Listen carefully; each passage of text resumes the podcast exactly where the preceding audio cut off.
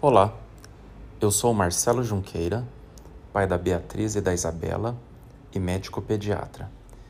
E essas são as confissões de um pai pediatra.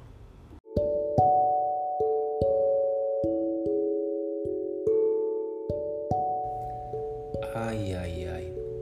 O brasileiro agora, além de técnico de futebol, virou especialista em infectologia com pós-graduação em imunizações.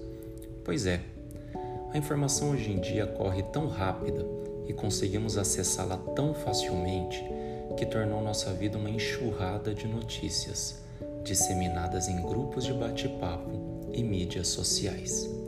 E fica cada vez mais difícil saber o que é real e o que é mentira. Neste podcast, eu vou comentar de maneira bem sucinta três tópicos principais. Por que as vacinas foram desenvolvidas tão rapidamente? Qual é o objetivo da vacinação? E devo vacinar meu filho? Então vamos lá. Por que as vacinas foram desenvolvidas tão rapidamente? Este é um questionamento que foi muito discutido ano passado quando iniciaram-se os testes clínicos com as vacinas contra a Covid-19. E a velocidade com que as vacinas foram desenvolvidas se deve ao fato de que já haviam estudos de vacinas contra dois parentes do SARS-CoV-2, vírus causador da Covid-19. Vacinas contra SARS-CoV-1 e vacina contra o MERS, essas vacinas foram desenvolvidas através de pesquisas na última década, mas não chegaram ao mercado, pois a epidemia de MERS e SARS-CoV-1 não se disseminou mundialmente. Agora, com o advento da pandemia por Covid-19, a receita, entre aspas, da vacina já estava pronta e foi adaptada ao SARS-CoV-2. Qual é o objetivo da vacinação? Esta pergunta vem de encontro ao grande questionamento do momento, a eficácia das vacinas. Muitos números são divulgados, muitas informações frente a esses números são propagadas e a população em geral não sabe se a vacina realmente é boa ou não.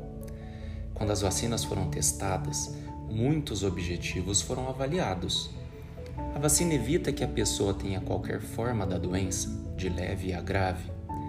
A vacina evita que a pessoa tenha formas graves da doença, ou seja, ela pode adquirir sim a doença, mas não terá complicações graves. Essa análise é importantíssima, pois se conseguirmos evitar casos graves, consequentemente, conseguiremos evitar internações hospitalares, internações em UTIs. A vacina evita que a pessoa possa transmitir o vírus. A vacina diminui os óbitos relacionados à Covid-19? Esses e muitos outros objetivos estão sendo avaliados para todas as vacinas testadas e seguramente serão levados em conta pelo nosso Programa Nacional de Imunização para que a decisão sobre qual vacina será usada e qual grupo populacional será vacinado. Devo vacinar meu filho? Esse é um questionamento que ainda está em discussão e que, por hora, ainda não se tem resposta. Com os dados que temos até o momento, sabemos que as infecções em crianças, em geral, apresentam sintomas bem leves e não necessitam de nenhum tratamento específico. Dessa forma, as complicações relacionadas à Covid-19 em crianças, bem como a taxa de mortalidade, são baixíssimas. Sendo assim, discute-se se haveria algum benefício em vacinar as crianças ou não. E ainda que a vacinação seja indicada, as crianças não são um grupo prioritário ou de risco e devem ficar no final da fila para receber a vacina. Essas são as informações atuais. Bom, feitos estes esclarecimentos, é importantíssimo nos conscientizarmos que vacinação faz parte de uma política de saúde coletiva e não individual. De nada adianta um grupo pequeno de pessoas se vacinarem enquanto a maioria se recusar a receber a vacina. Precisamos confiar nos profissionais do Programa Nacional de Imunização e seguir suas orientações. Afinal, os especialistas são eles e não nosso colega do WhatsApp. Precisamos compreender também que cada país pode desenvolver uma estratégia de vacinação diferente do outro. Isso, inclusive, já ocorre atualmente com algumas vacinas do nosso calendário de rotina. No Brasil é de um jeito, na Alemanha é de outro, por exemplo.